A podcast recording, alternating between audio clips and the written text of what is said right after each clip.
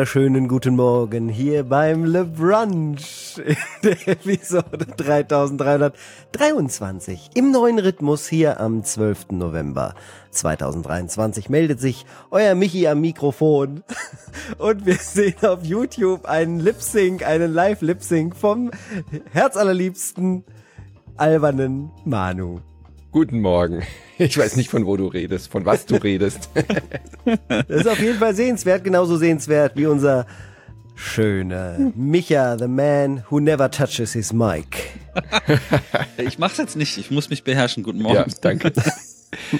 Folge Ja, 3323, noch 10 Folgen und wir müssen morgens um 8 Uhr Schnäpse trinken. Das wisst ihr, oder?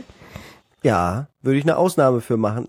Wenn, wenn wir das dann in den Bildungsauftrag auch gelungen äh, einklammern Ja. und nicht dann irgendwie Werbung machen für, für so schlimme Sachen. Nee, wenn man wie, nicht, wie äh, wer, morgens, 9. wer morgens schon säuft, hat die Kontrolle über sein Leben verloren. Das haben wir eh alle drei. Sorry, Leute, aber das, das ist vorbei. Wer morgens um acht Podcast, Ja. der hat die Kontrolle über sein Podcastleben Nein, verloren. ich, äh, ich hab, ich hab, ich krieg auf Insta, ich will ja kein Alkohol mehr trinken, habe ich beschlossen und ähm, Super. hab auf, äh, genau, äh, auch aus äh, verschiedenen Gründen und hab Aus äh, gesehen, es, für mich, genau, genau, ja. und hab aus Folge äh, Quatsch und hab gesehen, mir wurde vorgeschlagen äh, alkoholfreien Gin. Also das könnten wir ja mal ausprobieren für Folge 3333. Aber ich glaube, es ist kein Brunch, wenn ich richtig rechne. Doch müsste jetzt eigentlich wieder passen. Ich habe gerade gedacht, immer mit drei und vier Folgen Rhythmus kommen wir Aber nicht auf einen Brunch mit Können wir doch den Leuten direkt 3333. beibringen. Wir haben jetzt 24 und 25 wahrscheinlich äh, Premium-Folgen. Dann ist Mhm. 26 wieder Brunch. Dann 27, 28. Dann ist die wieder- 29, Dann müssen, dann ja. müssen wir einfach eine Dreierwoche reinschieben. Doch, ne? das geht Vielleicht genau gibt's hier auf. ein schönes Spezialthema. Dank des neuen Rhythmus geht's doch genau auf. Wir werde werden es, wir werden es ne? einfach deichseln. Wir werden es Wir deichseln. Deichseln. ähm, was erwartet uns heute? Wir haben erstmal eine schöne Verlosung, die der Mhm. gute Manu gleich ankündigen wird. Eine schöne neue, eine ganz tolle neue, eine interessante, wo ich auch gerne mitmachen würde, wenn ich nicht, wenn ich dürfte. Aber darf Genau. ich ja nicht.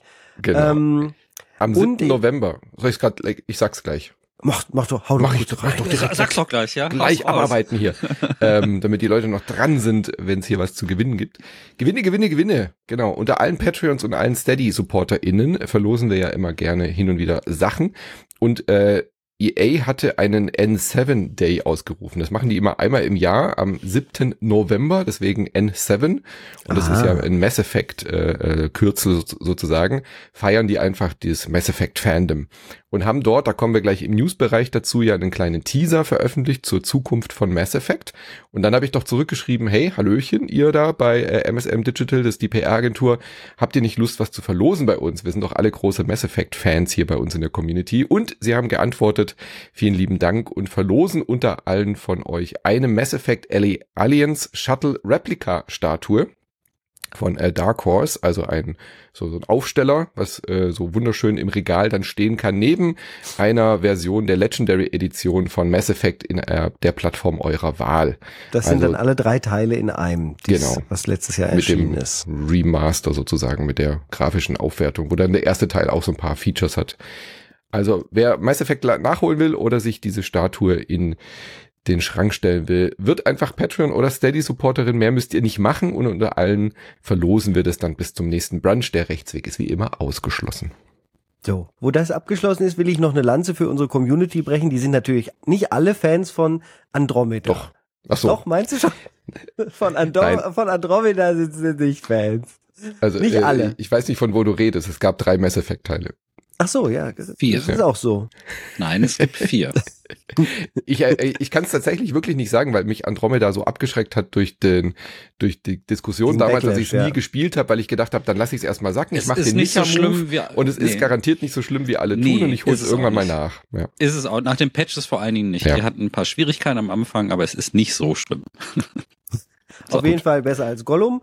Äh, besser als Gollum war- sind auch die. Warte mal, was sehe ich denn hier gerade? Was ist da denn los? Das ist ja lustig. In unser, hat sich gerade noch eine Episode hier reingeschlichen? Auf jeden Fall haben wir letzte Woche über Marvel Snap gesprochen in den Premium-Episoden. Äh, Marvel Snap Revisited. Und jetzt wird diese Premium ganz einfach rausgelöscht. Da war kein, nein, ich habe hab an die falsche Stelle geschrieben, über was welches Spiel ich reden Das will. wäre aber eine sehr, sehr witzige äh, Premium-Episode gewesen. Über Marvel Snap, da hast du ja gecastet. Yes. Manu, deine Sucht mit Steph, glaube ich, Ja, zusammen. weil Marvel Snap wurde genau ein Jahr alt und die Folge, also oder hat jetzt vor einigen Wochen das einjährige Jubiläum gefeiert, Sammelkartenspiel äh, von den Leuten, die früher Hearthstone gemacht haben, Ben Broad. Geil. Zeitlupe, wie Micha sein Mikro gerade bewegt auf YouTube, weil wir im Vorgespräch gesagt haben, er darf es nicht anfassen. Herrlich. genau, Marvel Snap wurde ein Jahr und das habe ich gedacht, äh, ist mal wieder ein super Grund, ein Revisited-Format zu machen, wo wir Ja. Spiele wieder besuchen und nochmal in die Tiefe reinsteigen, weil wir dann ja das Spiel nicht mehr als solches erklären müssen, sondern wirklich rein nerden können, wie verrückt, was sich alles getan hat. Und da hat sich wirklich viel getan bei Marvel Snap. Und wir wollten vor allem zeigen, warum ich immer noch so begeistert davon bin, warum wir es immer noch wirklich täglich spielen.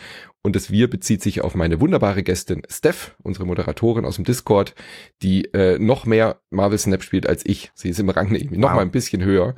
Und wir haben uns äh, 40, 50 Minuten lang über alles unterhalten, was da Gutes und auch weniger Gutes passiert ist im letzten Jahr. Also wenn ihr Marvel Snap interessiert seid, hört da mal rein. Wir sind wirklich sehr ins Detail gegangen.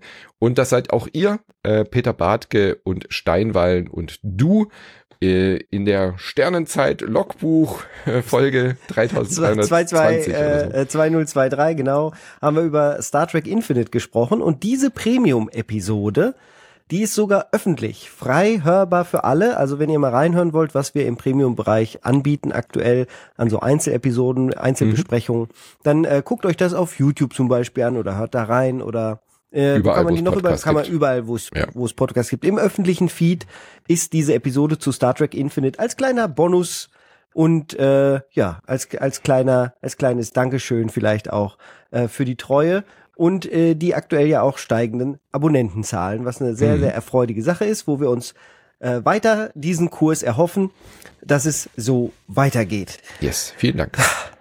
Ja, und danke auch an die äh, tollen Gäste, die die Folgen immer so hübsch machen. Das stimmt. Herzlichen Dank immer an unsere Gäste. Haben wir auch der Spieleindustrie zu danken. Bei den Games geht es diese Woche um Sonic Superstars, WarioWare Move It und Moment, ich hole aus. Like a Dragon Gaiden, the man who erased his name. Micha. Name. Ach nee, ach, Micha steht nur da, weil er darüber sprechen wird. Und im Dessert haben wir wahnsinnige News. Alles von der Blizz, äh, BlizzCon. Äh, die neu, neue Steam Deck mit dem OLED-Bildschirm. Äh, wieder Mass Effect. Nintendo und Sony über die Zelda-Realverfilmung. GTA 6 Trailer-Ankündigung. Ubisoft-Entlassung. Die GamePro im Print wird eingestellt. Wir haben viel zu besprechen, deswegen geht's direkt rüber zu Sonic Superstars. Und da habe ich angefangen mit einem Testvideo, das ich mir angeguckt habe, vom Micha. Ach so, das war die Überleitung. Okay, alles klar.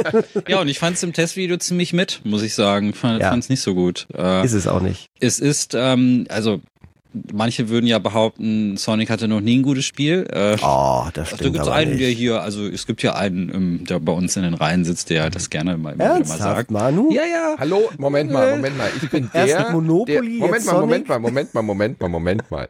Ich bin derjenige, der Leuten Anwesenden hier im Podcast äh, Sonic Bettwäsche schenkt, ja? Also Das ist richtig. Und die habe ich die sogar im sieht man, Video die sieht man im eingebaut. Testvideo.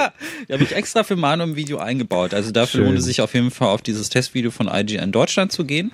Ähm, es ist aber so, dass das Spiel ähm, ziemlich mittelmäßig ist. Also ich finde ab und zu ein paar Sonic-Spiele auch tatsächlich ganz gut. Ich ma- spiele jedes Jahr immer ganz gerne, das ist immer nett.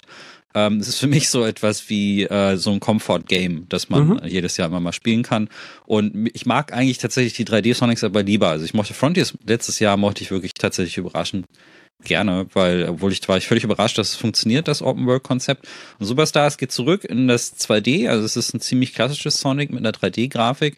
Ähm, und es ist nett, hat aber sehr viele kleinere technische äh, Probleme, Mhm. die mir aufgefallen sind. Allen voran die Kollisionsabfrage, die bei den Bossfights echt nervig ist, weil Ja. also du wirst getroffen, obwohl du eigentlich gar nicht hättest, ähm, obwohl du gar nicht irgendwie in der Abfrage drin bist. Also Man fühlt sich unfair behandelt, ne? Von Ja, dem Spiel genau. irgendwie. Und das, das äh, habe ich im Video auch an ein, zwei Stellen illustriert, wo du wirklich siehst, wie, also da gibt's eine Stelle, wo Knuckles ganz eindeutig nicht von Bullet getroffen wird und dann fliegst du halt trotzdem von deiner Plattform runter und das ist nervig. Also es ist insofern nett, weil es die Sonic-Stimmung schon transportiert. Ähm, und das ist, das ist völlig in Ordnung. Ähm, also so für Sonic-Fans, die sind ja generell hart im Nehmen. Also die haben auch Mhm. schon schlechtere Spiele gesehen. Ich glaube, die können sich das schon angucken. Es ist nur so, da würde ich die Erwartungen einfach äh, runterschrauben. Es ist auch kein Mainline-Titel, äh, wenn ich das richtig verstanden habe. Das Ich ist nicht glaub, von Sonic Team, ne? Genau, also ich glaube, Sonic, ähm, Sonic Team macht ja immer diese, die experimentellen Sachen, die einfach mhm. irgendwie auch ein bisschen aufwendiger sind und wenn mehr Budget drin steckt. Und das ist eher so ein, so ein Zwischentitel, um die Season halt irgendwie zu füllen, damit ein Sonic-Titel präsent ist. Dafür ist es auch in Ordnung, es ist nett. Und ich finde aber, die größte Enttäuschung ist der Multiplayer. Hast du es mhm. mal mit mehreren ja, Leuten gespielt? Gemacht, geht halt gar nicht. Nicht so, dass ich denken würde, es muss auf jeden Fall funktionieren. Sie haben sich halt auf das Gleiche geeinigt wie bei Mario, dass halt alle immer auf einem Screen bleiben müssen. Und das ist für den Speed und dann das Scrolling, was ein Sonic bietet, einfach nicht spielbar. Das hätte ein Vier-Spieler-Splitscreen ja. sein müssen in dem Moment.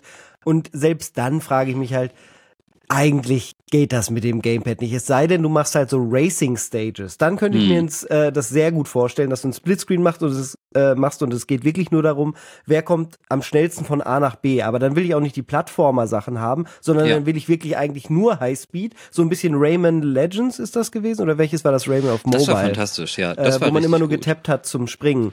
Ähm, sowas könnte ich mir dann gut vorstellen. Ja. Das würde gut zu Sonic passen. Und es gab dieses Jahr das Mickey Mouse Spiel, ich habe den Namen vergessen, aber das war ganz gut, wenn man Multiplayer spielen will. Und dann gibt's natürlich das Mario, was auch äh, mhm. hervorragend sein soll. Das habe ich selber nicht gespielt, aber die beiden würde ich jetzt für dieses Jahr als Plattforming-Koop-Titel nennen. Ähm, wie hieß das Mickey Mouse Spiel? Das sah auch so Rayman Legends das mäßig aus. Nicht.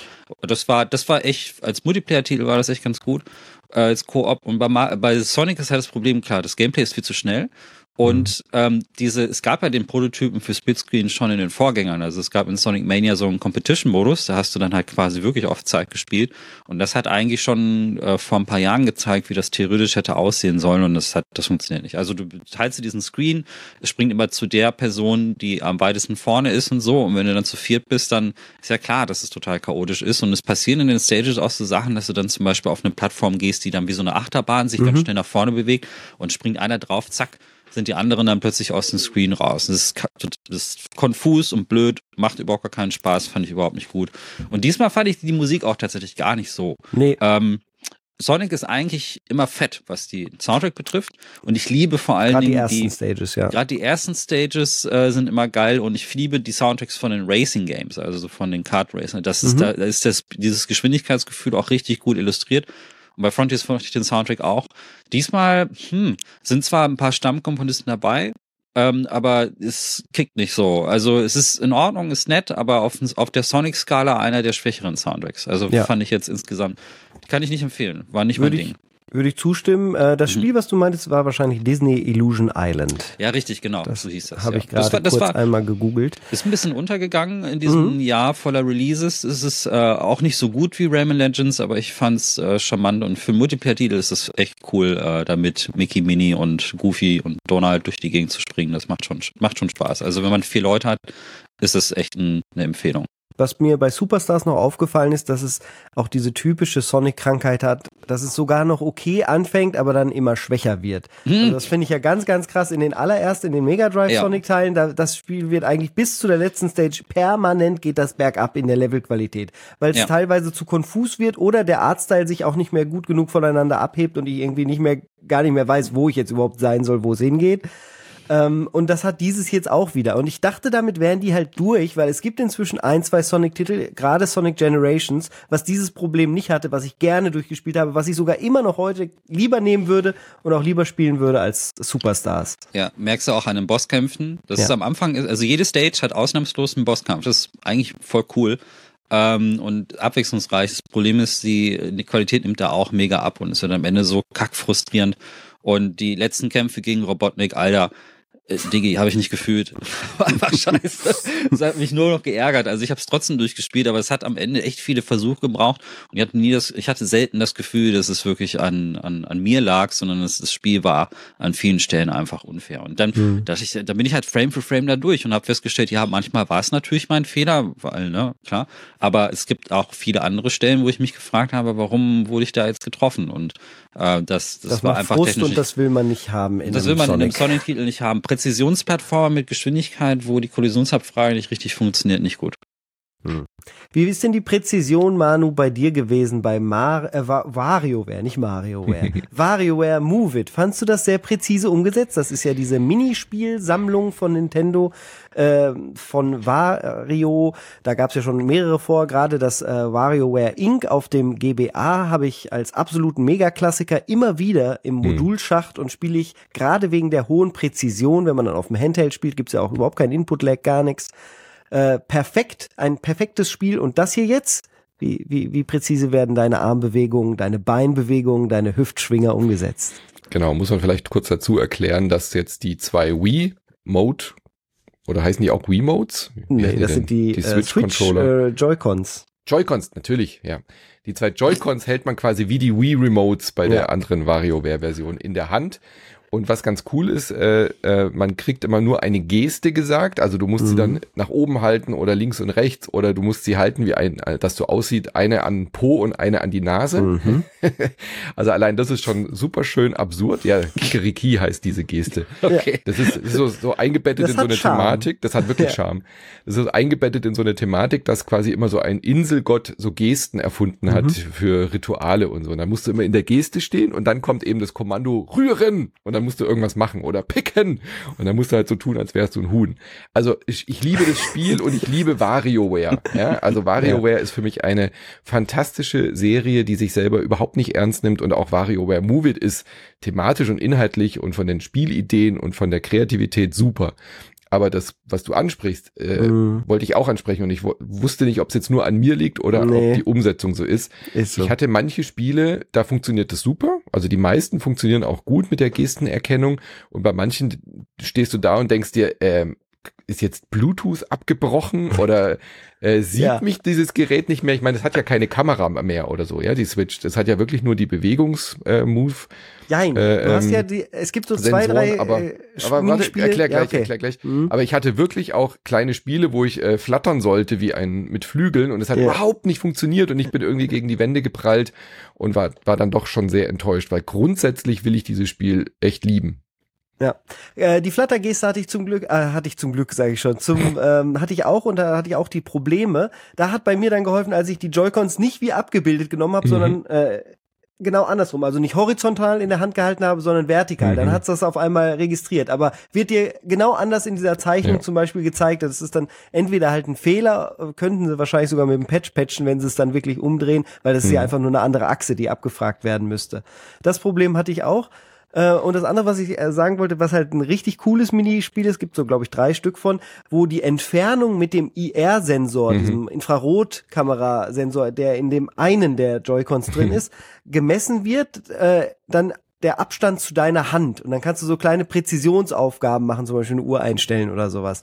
Also das, das fand ich schon sehr, sehr cool und Trombone, sehr gelungen. Trombone Champ nutzt das jetzt auch als Steuerung, um die, um die äh, Trompete äh, die Länge der die Trompeten, Posaune, ah, Posaune Entschuldigung, äh, zu messen. Ja. ja. Also sind schon wirklich sehr geile Ideen dabei. Auch auf einmal musst du die Joy-Cons hinlegen und dann musst du irgendwie äh, Bratlinge umdrehen als äh, Mini-Boss-Game auf so einem Fließband. Und das hat bei mir dann auf einmal auch nicht mehr gut funktioniert. Und in anderen Spielen funktionierte diese Steuerung aber wieder. Also ein bisschen unpräzise, aber bei so einer Art von Spiel, das sind ja meistens immer nur so drei, vier, fünf Sekunden Spiele, mhm. fand, hielt sich der Frust bei mir noch in Grenzen. ist halt schade, wenn du eigentlich was richtig machst und die Geste wird nicht erkannt, aber insgesamt ist es ja kein Spiel, wo du jetzt irgendwie, keine Ahnung, 20 äh, Minuten bei dem Boss bist und dann wegen einer Geste, so wie bei Sonic Superstars, dann gefrustet bist. So. Also ich habe trotzdem Jein. Bock, das Spiel zu spielen, aber es hätte ein Ticken präziser sein dürfen tatsächlich, weil davon lebt das Spiel ja auch, dass, dass diese mhm. Gags, diese kurzen Pointen sitzen und funktionieren ist bei mir tatsächlich anders, in, dahingehend, dass ich das extrem motivierend finde, dann auch wirklich einen Highscore aufzustellen. Und es gibt ja auch immer Highscore-Listen, auch lokale dann für Nutzer und alles. Und meine, auf meine WarioWare Inc. Geschichte auf dem GBA bin ich gesagt auch super stolz, was ich da teilweise für Highscores habe und habe mir die halt fair erarbeitet. Und mhm. wenn dann aber jetzt hier bei diesem immer wieder mal ein Minigame dazwischen kommt, wo ich ein Leben verliere, das mhm. geht für mich überhaupt nicht klar. Das fand ich extrem frustrierend und dann verliere ich auch den Lust an allem. Das heißt nicht, dass es hier auch Minigames gibt, die ich mir einzeln rauskramen äh, kann und dann halt die immer und immer wieder spiele. Aber pff, ja, also irgendwie weiß ich nicht, was das, was das am Ende ausgelöst hat, dass sie das Mhm. so auf den Markt gebracht haben. Die werden ja auch eigentlich gemerkt haben, ja, manche funktionieren nicht so gut. Die meisten, also ich würde sagen, es ist so 80, 20, vielleicht 75. 25 ist wahrscheinlich schon zu hoch gegriffen, dass Mhm. Ja, 25 genau. nicht so gut funktionieren. Aber so alle zehn ach- Spiele mal geht eins so gar nicht, hat man so Ja, das Gefühl. ja. Ja. Genau. Und dass man die dann halt rausstreicht und ersetzt Mhm. durch wieder welche, die gehen oder halt nochmal weiter daran arbeitet. Weil so ist es irgendwie ungewohnt in dem ansonsten ja, wie Ja. du auch schon gesagt hast, extrem charmant präsentierten, äh, toll übersetzten und einfach Spaß machenden Minispiel-Collection-Ding. Ja. Und äh, jetzt auch halt mit Multiplayer, da muss man aber halt sehr viele Joy-Cons haben. Also es Ja. geht nicht, dass ihr den Joy-Con jeder nur 1000 ein, sondern man, man muss immer zwei haben. Ja? Also jeder Mitspieler, jede Mitspielerin braucht dann ein eigenes Set aus Joy-Cons. Und es geht auch dann auch nicht mit dem klassischen Controller, weil du die manchmal eben halt auch sehr getrennt voneinander hast. Hm. Genau. Also WarioWare Move It.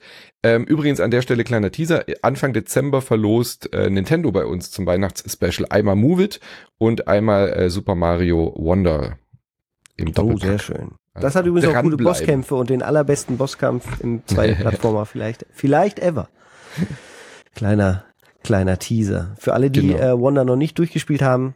Äh, wir haben aber auch einen eigenen Premium-Cast zu Wonder. Mhm. Auch, äh, auch da nochmal der, der Hinweis. So, jetzt nochmal dieser schöne Spielename. Like a Dragon Gaiden, the man who erased his name. Und wieder ein, Ein- Testvideo.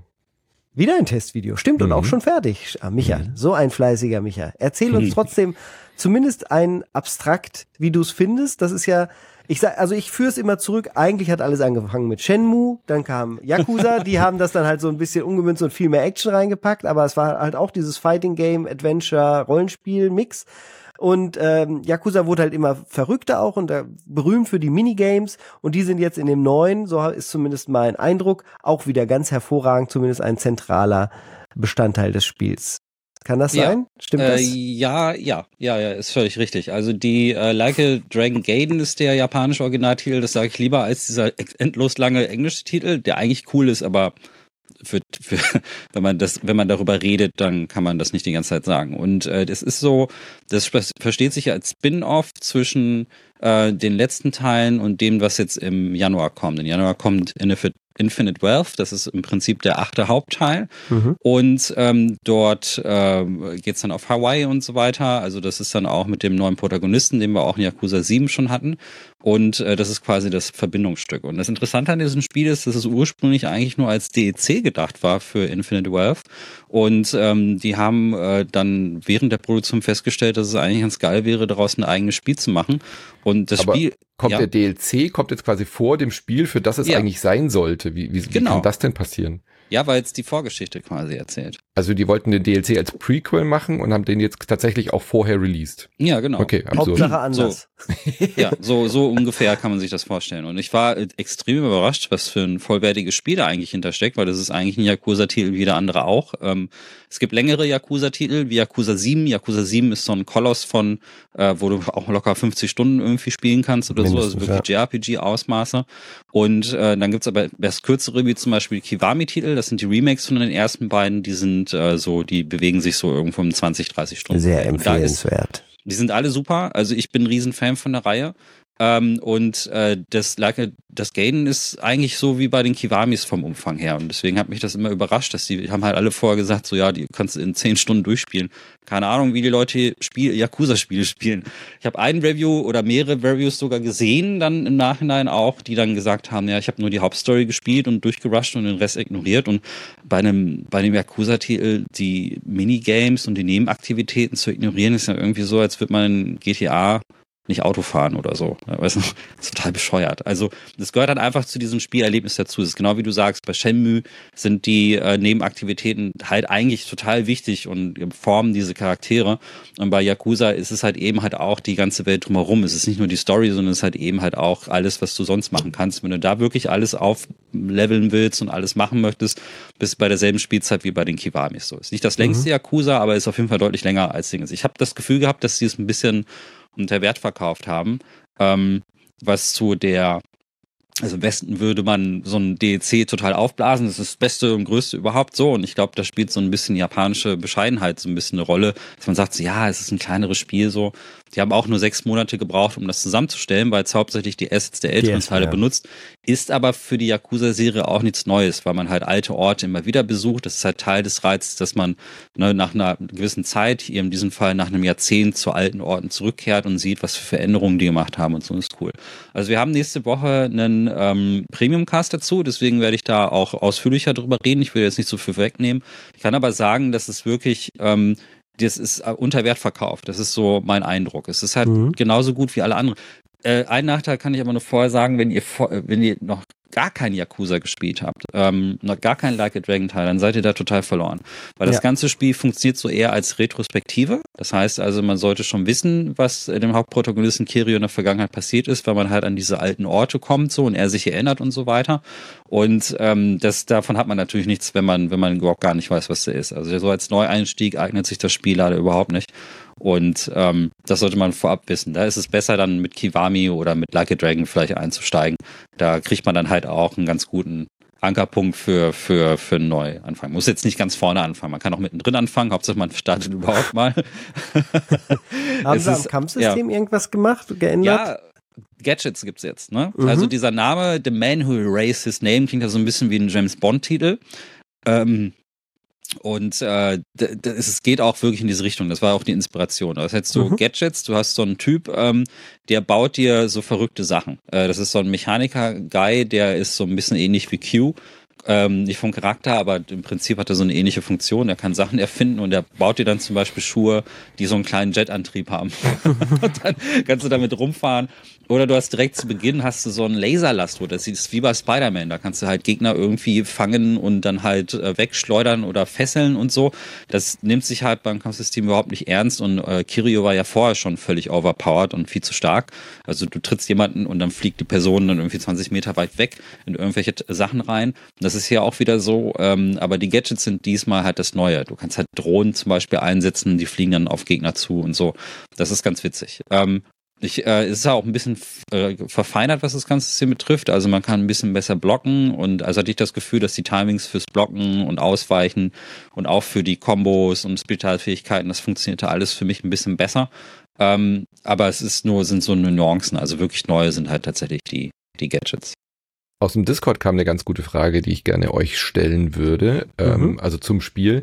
Warum wird es bei der Yakuza-Serie so akzeptiert, dass die so eine unfassbare Frequenz rausballern? Bei Assassin's Creed, bei FIFA, bei Call of Duty wird es immer kritisiert, so ah, mhm. jedes Jahr und schon wieder das gleiche und gleiche Assets und so, ja.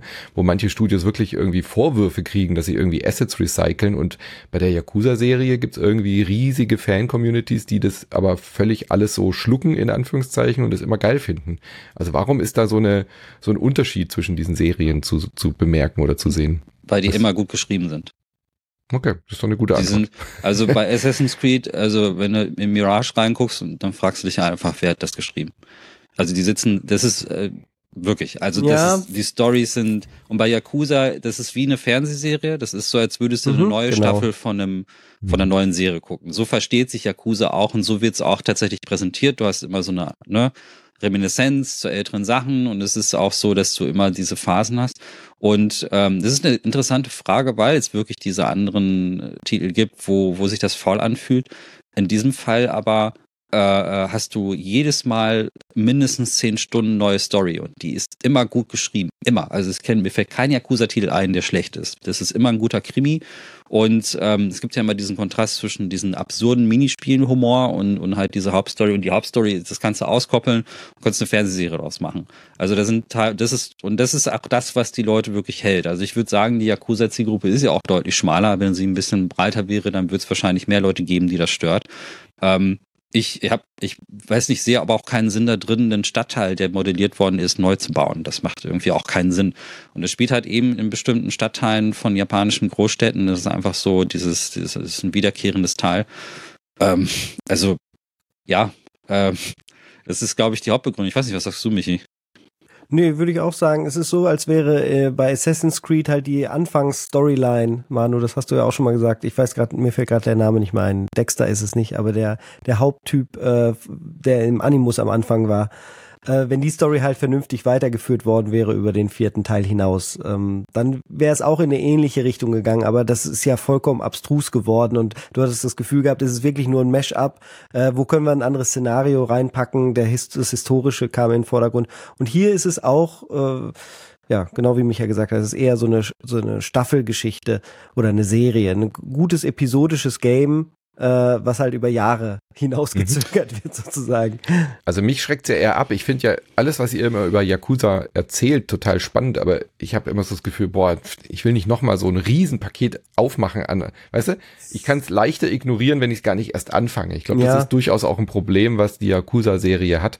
Weil wenn ich jetzt anfangen würde mit Kiwami und mir wird's gefallen, hätte ich auf einmal so ein Backlog, der noch größer wäre, als eh schon ist. Ich glaube, das schreckt viele Leute tatsächlich aber auch ab, mhm. diese Flut an vielen, vielen Spielen.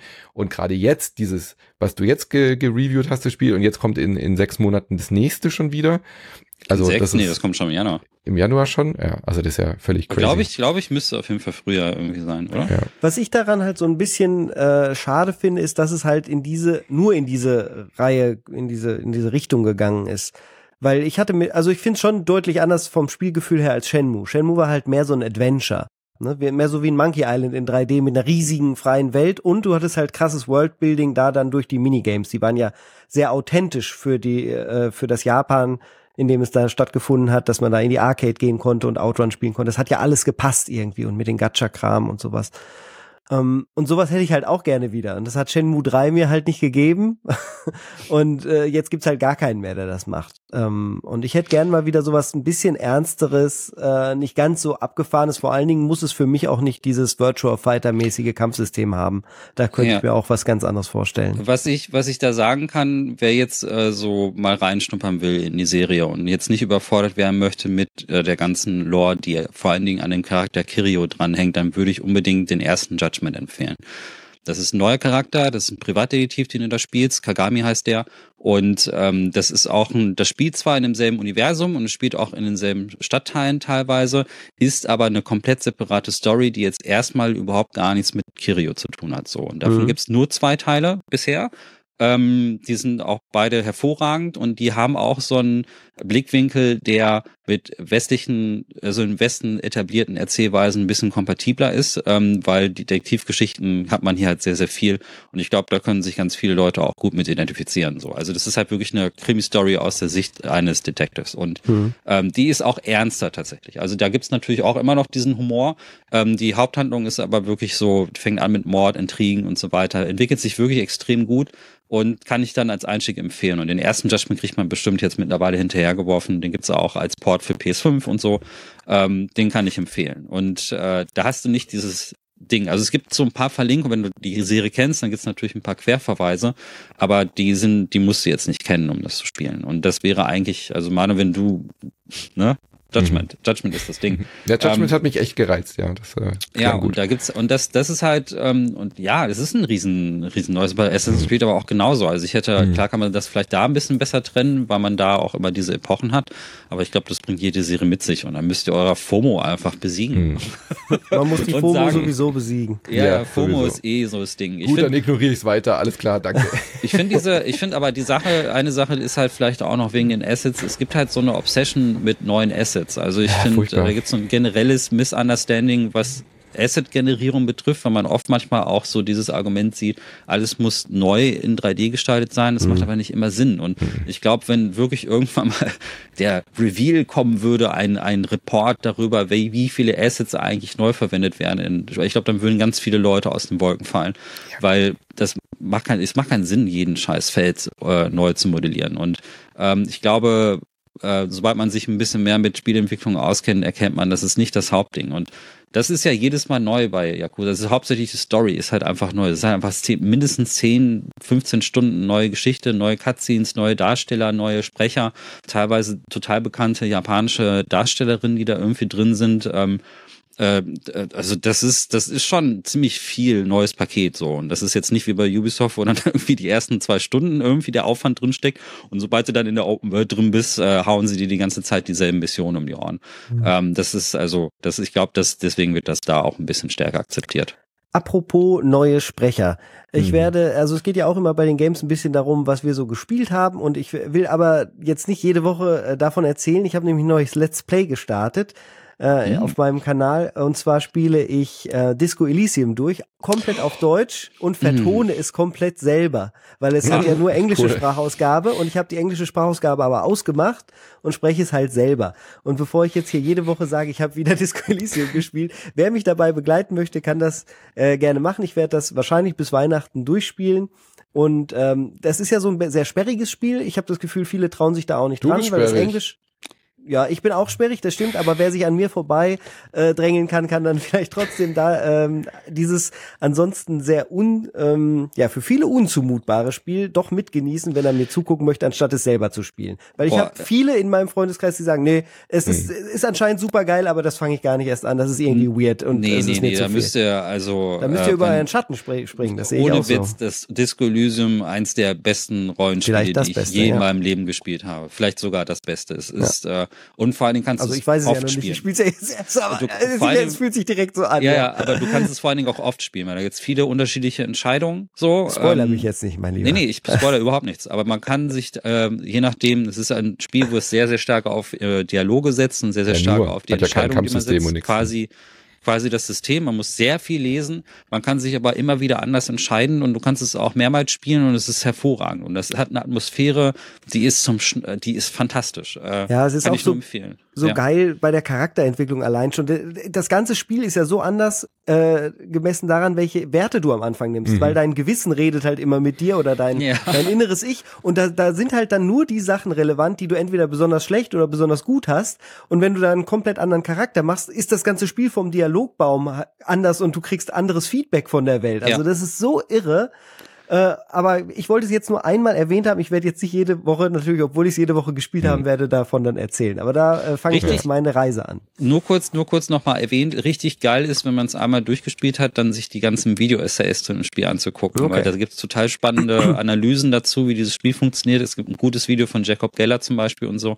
Das ist richtig geil, in dieses, das ganze Metagame danach irgendwie zu machen. Und man hat direkt Bock, dann nochmal zu spielen.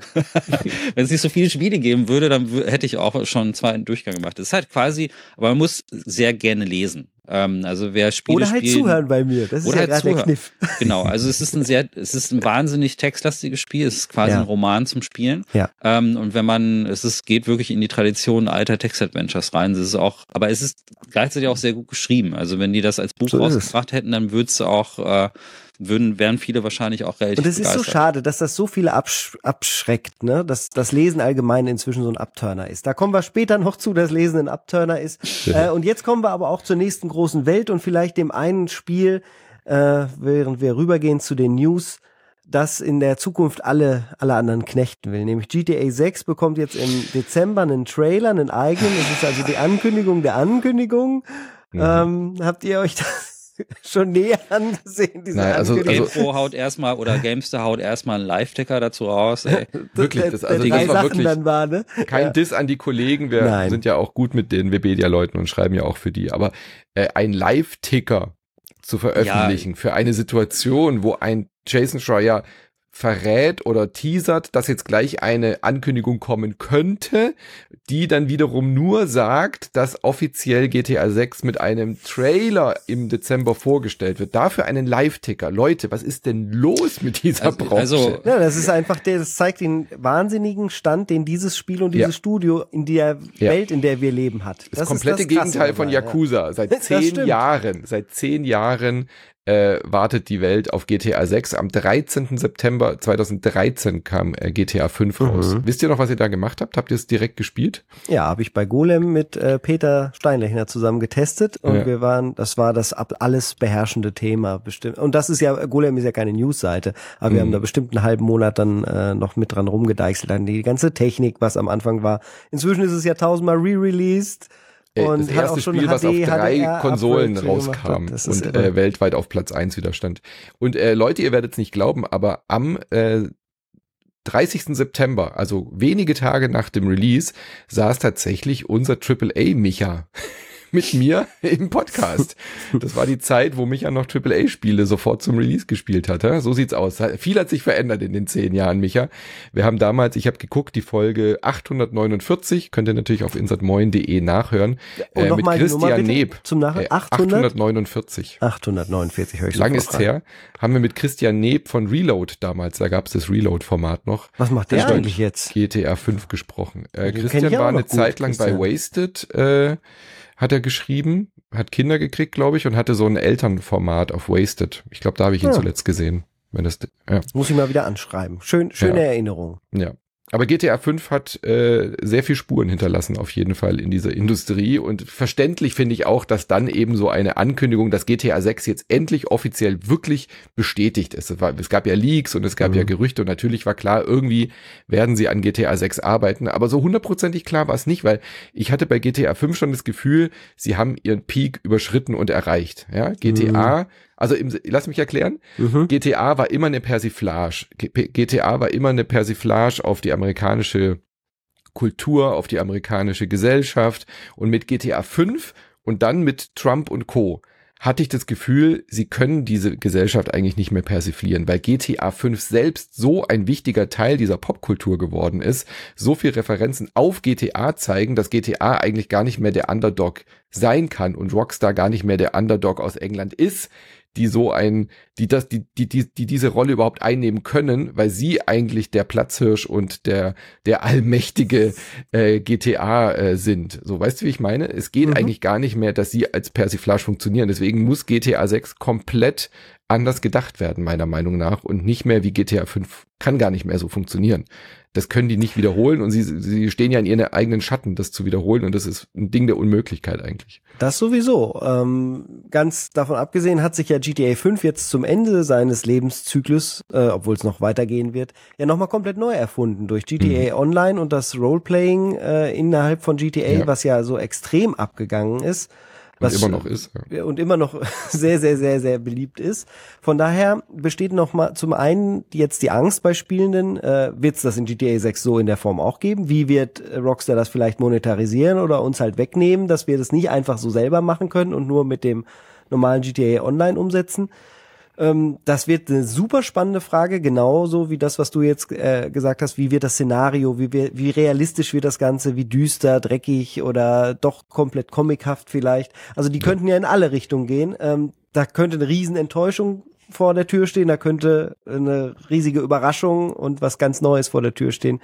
Ähm, von daher bin ich sehr, sehr gespannt, was sie sich da haben einfallen lassen. Interessant fand ich noch in dem Zusammenhang, äh, das Statement, dass sie von dem Writers Strike nicht beeinträchtigt sind, weil sie das meiste in-house machen, beziehungsweise eigene Deals abgeschlossen haben, Mhm. die unabhängig davon sind. Ähm, da sieht man mal, wie viel Kohle da ist, wenn man und und und äh, wo sie dann gut eingesetzt ist, äh, die Probleme. Ja, aber ist ja auch mal eine positive. Nachricht, dass sie Ja, nicht ja, genau. Mindestlohn zahlen nur oder so. Ja. Ja, genau. Recht Genau. krass. Also deswegen wollen wir gar nicht groß weiter spekulieren. Das können wir Nee, äh, genau. wann anders mal machen. Im ja, Dezember auf zwei den, Wochen oder drei. auf den VGAs, äh, also bei den Video Game Awards wird wahrscheinlich dann der große Reveal sein mit dem ersten Trailer. Und ich glaube, es bleibt bei dieser Bonnie and Clyde äh, Atmosphäre mit Mhm. zwei Hauptcharakteren. Gut, äh, Sachen, die wirklich gezeigt wurden, sind auf der BlizzCon passiert, aber Richtig. große Überraschungen sind da tatsächlich ausgeblieben auf der BlizzCon. Ja. Das war die erste wieder, die jetzt so vor Ort war, nach diesen Pandemiejahren.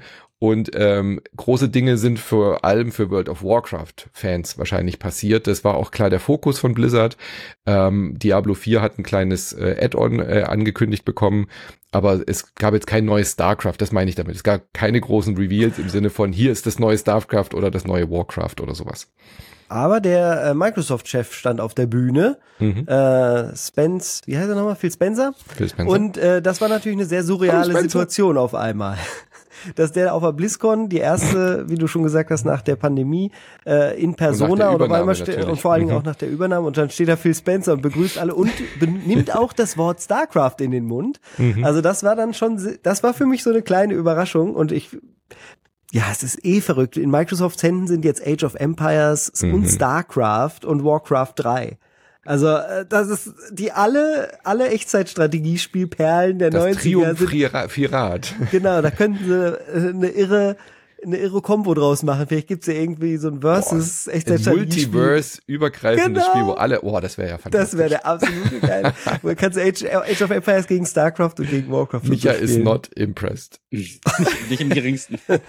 Ja, die, Weder und die vom Sache, GTA noch vom, vom Blizzard. Sorry. Ja, dann werden dich auch die äh, Pläne für World of Warcraft nicht äh, hinterm Ofen hervorlocken. Da haben sie sich was Neues ausgedacht in der Form, dass es da jetzt direkt drei Add-ons gibt, äh, Mhm. beziehungsweise eine Storyline, die über drei Add-ons gehen wird, weil die Leute äh, da draußen, die Spielenden, glaube ich, schon ein bisschen genervt waren davon, dass ein Add-on immer so ein oder zwei Jahre hält, je nachdem, wie der Zyklus da gerade ist, und äh, die Story halt recht schnell vorbei ist und äh, dann auch thematisch immer so viel geändert wurde, dass gar nicht so ein Flow reinkam. Ähm, und äh, jetzt soll das Ganze persistenter werden, dahingehend, dass sie halt eine Story anfangen und das über die nächsten drei oder vier Jahre rausbringen werden und äh, eine neue Handlung erzählen. Da geht es äh, darum, dass jetzt in Azeroth oder Azeroth selber halt als Lebewesen ist, wo ja auch der eine den dieses Schwert reingerammt hat aus dem Universum. Das war ein Ende von von von einem der Add-ons und das hatte wohl als Ziel äh, die, den Kern oder das Lebewesen innerhalb von Azeroth. Aber haben Sie Was nicht auch genau angekündigt, dass das jetzt quasi das Finale ist der Geschichtenerzählung das von konnte World of man Warcraft? so verstehen. Äh, da gibt es Spekulationen in beide Hm. Richtungen. Also da Hm. würde ich Aber mich jetzt nicht hinreißen Könnte lassen. gut zu sein, dass das quasi so das Ende der, der Lore mal ist und dann gibt's ein Reboot aufgrund der Geschichte oder sowas in der Art, oder? Ich meine, äh, Final Fantasy 14 hat ja auch sowas gemacht. Ja, apropos Reboot, ist es ja eh weird. Sie haben nämlich auch Ja, im Classic-Bereich Classic, mhm. jetzt Cataclysm angekündigt, was halt ja das Cla eigentliche Classic beendet hat. Ja. Also es, jetzt kann man wieder nicht Classic spielen. Wenn das in, in Cataclysm äh, über, überführt wird, kannst du nicht mehr die Ursprungsgegenden von World of Warcraft wieder Da kommt halt angucken. Classic Vanilla raus. Also irgendwie Weg Ja. werden sie schon finden, ja. Double Classic. Classic hoch zwei brauchst dann bald. Ja. Oh Mann. Gut. Ja, das ist echt verrückt. Äh, Aber ansonsten es wurde kein Mobile Game. Es, es gab nicht so einen Skandal wie Na. StarCraft kommt jetzt als Mobile Game zurück oder so. aber Warcraft, ist ja gleichzeitig, Warcraft Rumble Ja. ist ja zur gleichen Zeit ge- gestartet, da will ich auch unbedingt noch reingucken. Ich habe schon kurz reingeguckt, können wir gerne nächste Woche äh, in, im in, Brunch, in, dann Brunch packen. Schön. Ja. So, diese Woche im Brunch ist aber die nächste große News, nämlich es, es, Valve hat vom Warte, Steam, warte, warte. Ja? Ich höre Michas Ja? Geldbeutel, der schreit, der rennt schreiend weg bei der Oh. nächsten News. Michas Ja. Geldbeutel ist gerade aus dem Bild gerannt. So, ah! Ich kann nicht. Hast du ein Steam Deck? Ja, Micha, du bist Steam Deck Freund. Ne? Mhm.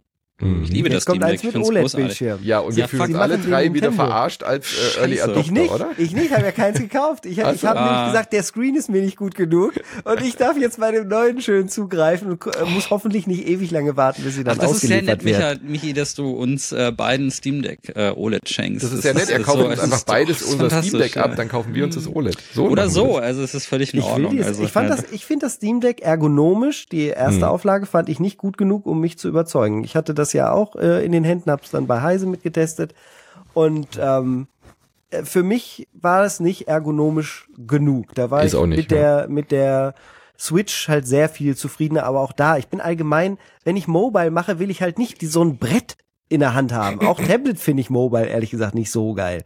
Ähm, ich bin immer, ich nehme immer noch meinen 3DS oder den normalen DS mit, wenn ich unterwegs einfach zocken will und nehme dann Fire Emblem oder Aber WarioWare ändert sich das jetzt durch die OLED-Version, weil die, das, das ist ja quasi ein ähm, Genau. revised Version jetzt vom Steam Deck. Es wird ja nicht nur das OLED angepasst. Es hat jetzt Mhm. Nein, auch nein. HDR, längerer Akku, ähm, bisschen schnellere Performance und 30 Gramm weniger wiegt's auch, was jetzt Das nicht so einen ich großen sehr, Unterschied macht. Aber ist schon gut, ja. Man kriegt auch mehr Speicher, jetzt standardmäßig Mhm. 512 und es gibt auch noch ein 1 Terabyte Nee, ähm, Modell. Achso, doch, die OLED Ja, hat standardmäßig 512, aber es gibt So weiterhin die nicht OLED-Version mit 256. Und was sehr, sehr verrückt ist, ist ähm, die, die Umstellung halt von den Nanometern von 7 auf 6 bringt tatsächlich, zumindest laut dem ersten Bericht von The Verge, auch Performance-Verbesserungen mit sich. Mhm. Ne? Einfach weil die Effizienz besser ist. Dann hast die äh, Frame-Time besser.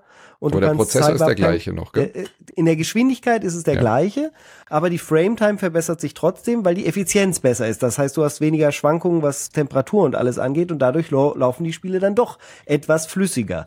Äh, zudem hast du diesen 90 Hertz Bildschirm, das OLED-Panel, das lässt sich halt super geil halbieren und obwohl es kein Variable Refresh Rate gibt, also äh, VRR oder G-Sync oder sowas, sowas, hast du dann genau die Hälfte von 90, was 45 ist. Und 45 ist ja gerade so, everybody is darling und alle haben es äh, auf einmal rausgekriegt, dass 45 FPS ja vielleicht genau mhm. der Sweet Spot sind. Ist eigentlich fast so wie 60, aber du sparst halt mhm. wahnsinnig viel Ressourcen und ist eigentlich noch flüssig genug und und und. Ist ja auch bei Spider-Man 2 gerade großes Thema. Und äh, das macht Valve jetzt halt auch und bringt die Spiele halt in einem optionalen 45 FPS-Log äh, raus, den sie anbieten werden. Und dann äh, geht die Akkulaufzeit auf einmal zwei Stunden hoch und du bist wirklich bei einem AAA-Titel bei fünf Stunden, was halt super das hätten ist. sie von Anfang an machen sollen. Ja. ja fixe Frame auf 45 und fertig. Das wäre so viel gut gewesen. So viel gut gewesen, so viel besser Aber gewesen. Hätte wahrscheinlich dann ein krasses Tearing gehabt, weil dann ja. hast du wieder das Problem, es ist ja ein 60 Hertz Bildschirm gewesen und das auf 45, das ist meist schon wieder ein Problem. Es gab ja den Modus auf 30 FPS, aber das hm. ist dann doch nicht so geil. Wisst ihr, was mich richtig ankotzt? Also nicht, ja. dass ich jetzt eins habe, ich meine, dafür habe ich es ja jetzt auch schon nutzen können. Ich bin happy mit dem Ding, ist völlig in Ordnung.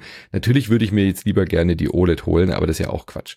Aber was mich richtig nervt, äh, es kommt jetzt eine Limited Edition, die oh ja, aber nur in die nur in USA und Kanada verfügbar ist. Äh, die 1 Terabyte Version von der OLED in Translucent. Ich liebe mein Competition Pro war durchsichtig, ja, mein Game Boy mhm. war durchsichtig. Ich liebe diese durchsichtigen Plastikgeräte. Ich kann nicht anders. Ich finde, das ist einfach sexy.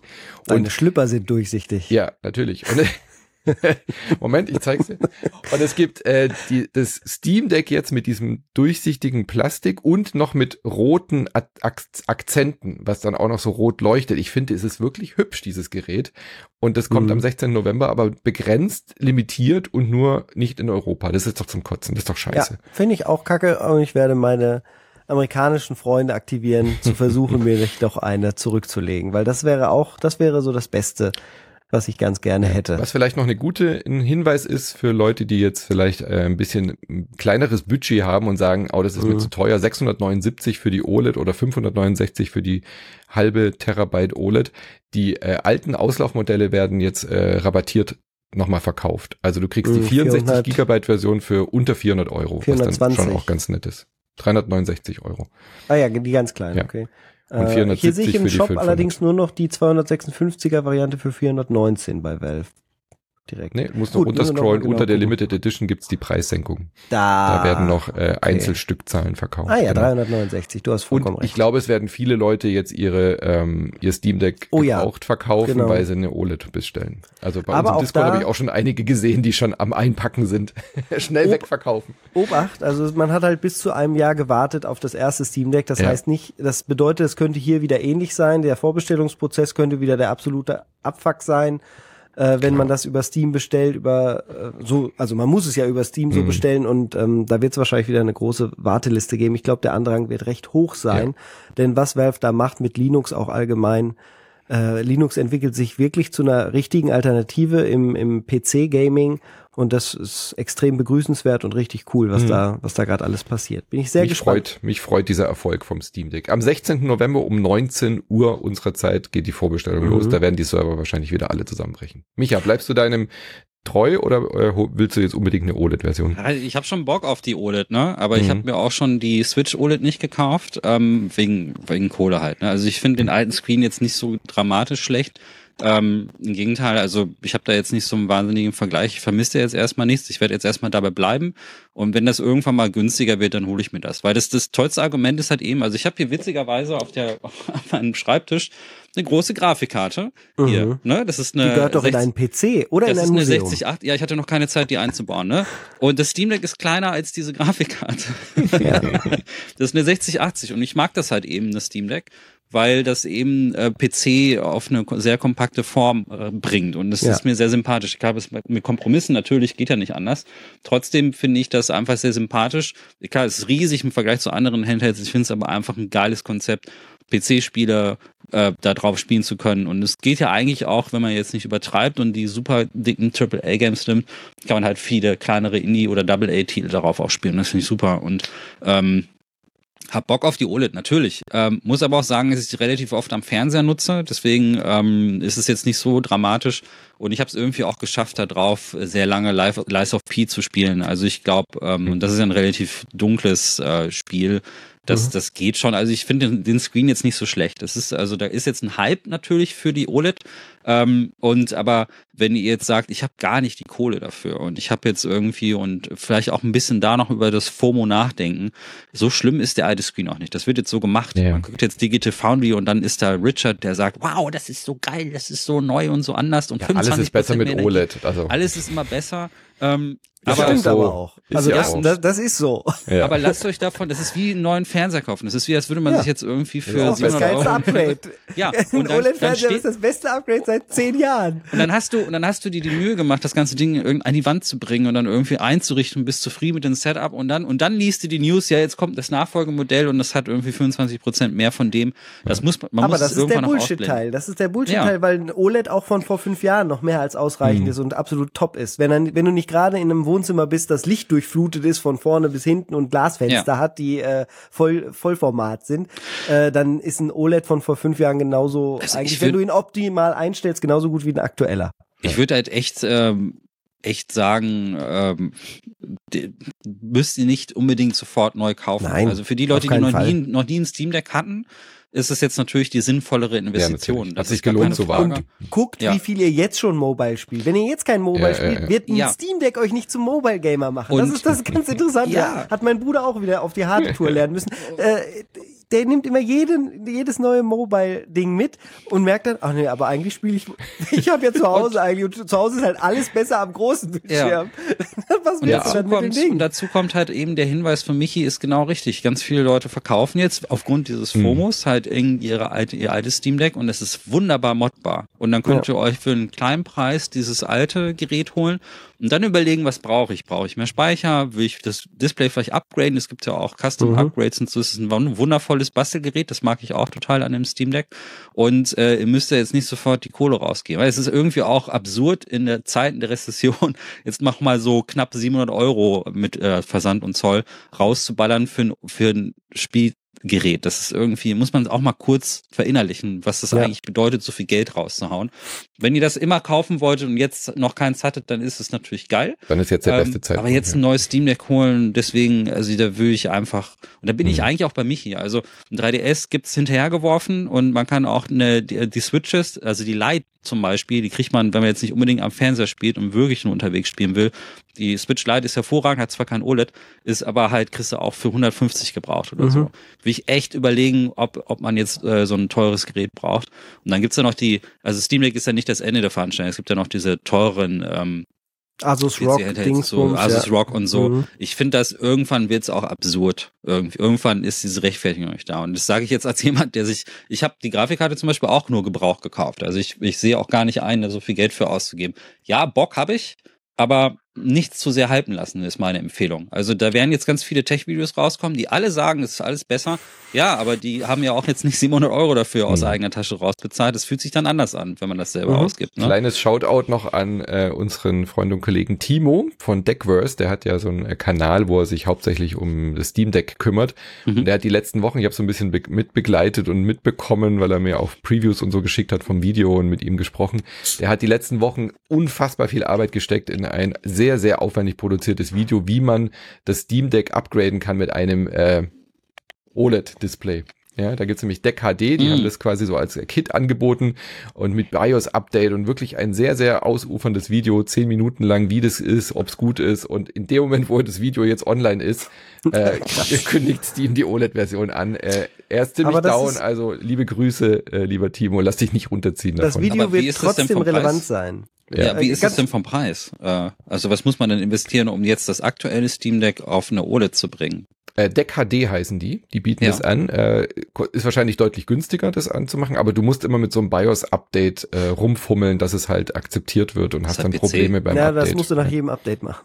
Genau. Ach so, ja, okay. Das ist schon ein, das bisschen, ist ein bisschen fummelig davon. Aber ansonsten ähm, kannst du natürlich auch die Option gehen, äh, einfach ein OLED-Display selber einbauen. Das geht natürlich, ja. Wo wir gerade also, bei diesen Details noch sind, äh, mir wäre wichtig, dass wir noch sagen, es gibt nur bei dem absoluten Top-Modell wieder, wie auch bei mhm. dem äh, Vorgänger, diese entspiegelte äh, und Leider, ja. Glas. Jetzt, das fand ich nämlich eigentlich auch blöd. Dann habe ich das in Aktion gesehen und ja, es ist besser entspiegelt, aber es macht auch das Display wieder direkt ein bisschen matter. Von Mhm. daher, auch da, eigentlich wäre es dann nochmal gut, auf so ein Vergleichsvideo zu warten, um genau zu gucken, was empfehlen jetzt äh, die oder die Spielenden ähm, für andere, was da besser ist. Ich fand nämlich, dass den OLED-Bildschirm, wie er zum Beispiel bei der Switch ist, der ist super. Der ist aber auch nicht entspiegelt. Aber ich hab's lieber so und nicht entspiegelt, so richtig farbenkräftig und, und poppig, als dann wieder komplett gedämmt, nur weil es entspiegelt ist. Also da würde ich noch mal warten wollen äh, und gucken, oder vielleicht könnte auch von mir irgendwie in zwei Wochen die Info kriegen, man- wer weiß es genau. Kann man sich da nicht Kann man eine einfach Folie Displayfolie draufkleben. holen und äh, Das geht man das auch. Das, ist auch ein Weg, den man nehmen kann, natürlich. Aber 10 der Euro. Ich auch bin sehr happy mit dem matten Display von meinem Steam Deck. Ich habe die Ja. große Mhm. Version vom alten Steam Deck und lieb dieses matte Display. Ich mag das immer nicht, wenn das so spiegelt. Ich finde, ich bin da happy mit. Aber klar, bei- mit OLED und HDR könnte es natürlich nochmal einen anderen Aspekt haben. ja. Gut. So, jetzt Mass Effect, da musst du uns reinholen, Manu. Ja, mehr gibt's eigentlich auch nicht viel zu sagen. Es gab von Mass Effect, nein, also wirklich, es wurde halt nur ein kleiner Teaser gezeigt, wo eine Person, die unbekannter Art ist, die kennen wir Mhm. noch nicht, also es gibt keine Referenz dazu und damit äh, wird wahrscheinlich ein Mass Effect 4 angeteased, ja. Mehr, mehr ist es auch nicht, also. aber direkt einen Live-Ticker eingerichtet auf der Webseite. Genau. Aber äh, ich finde, das war auf jeden Fall kurz eine Meldung wert, weil wir ja auch die Verlosung haben, dass Mass Effect 4 wohl auf dem Weg ist. Und äh, vielleicht gibt's da auf den VGAs auch schon was zu sehen, auf den Video Game Awards. Ich freue mich auf jeden Fall sehr ähm, auf ein neues Mass Effect. Ich vermisse Mass Effect sehr. Ich mag diese Serie sehr, sehr, sehr, sehr gerne. Und Starfield konnte mich da ja nicht abholen. Deswegen freue ich mich sehr, mehr aus diesem Universum zu sehen und dass EA da offenkundig wieder dran arbeitet.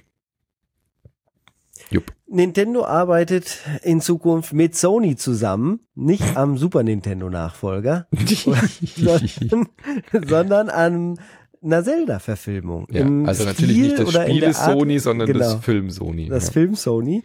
Ähm, The Legend of Zelda bekommt eine Live-Action-Adaptierung. Das finde ich extrem spannend. Da sind sie wohl auf den Geschmack gekommen. Shigeru Miyamoto wird auch wieder da mitmachen. Der macht also jetzt noch weniger mit Games und noch mehr mit Filmen, nachdem der Super Mario Movie so ein großer Erfolg gewesen ist.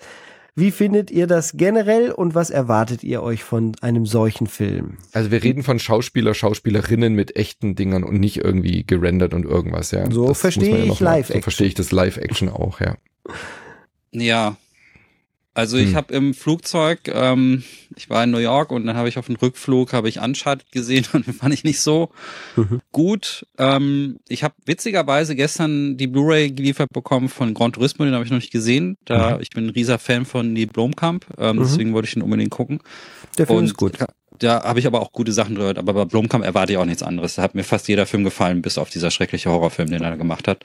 Und ähm, diese, äh, ja, also das kann alles sein. Ähm, das ist, halt so eine Meldung, wo du nicht drauf schließen kannst. Ich finde es gut, dass es Realfilm ist, weil Warum? ich glaube, dass ähm, dass man, äh, dass das gut funktionieren kann als äh, mit echten Darstellerinnen und so. Und ich hab, ich glaube, ich kann es mir wirklich gut vorstellen, weil gerade die Natur, äh, Zelda spielt halt oft in der Natur und ich finde, Mhm. da jetzt irgendwie ähm, reale gefilmte Szenen zu sehen, wie man es von vielen Fantasy-Filmen kennt, kann ich mir, glaube ich, schon ganz gut vorstellen, dass es funktioniert.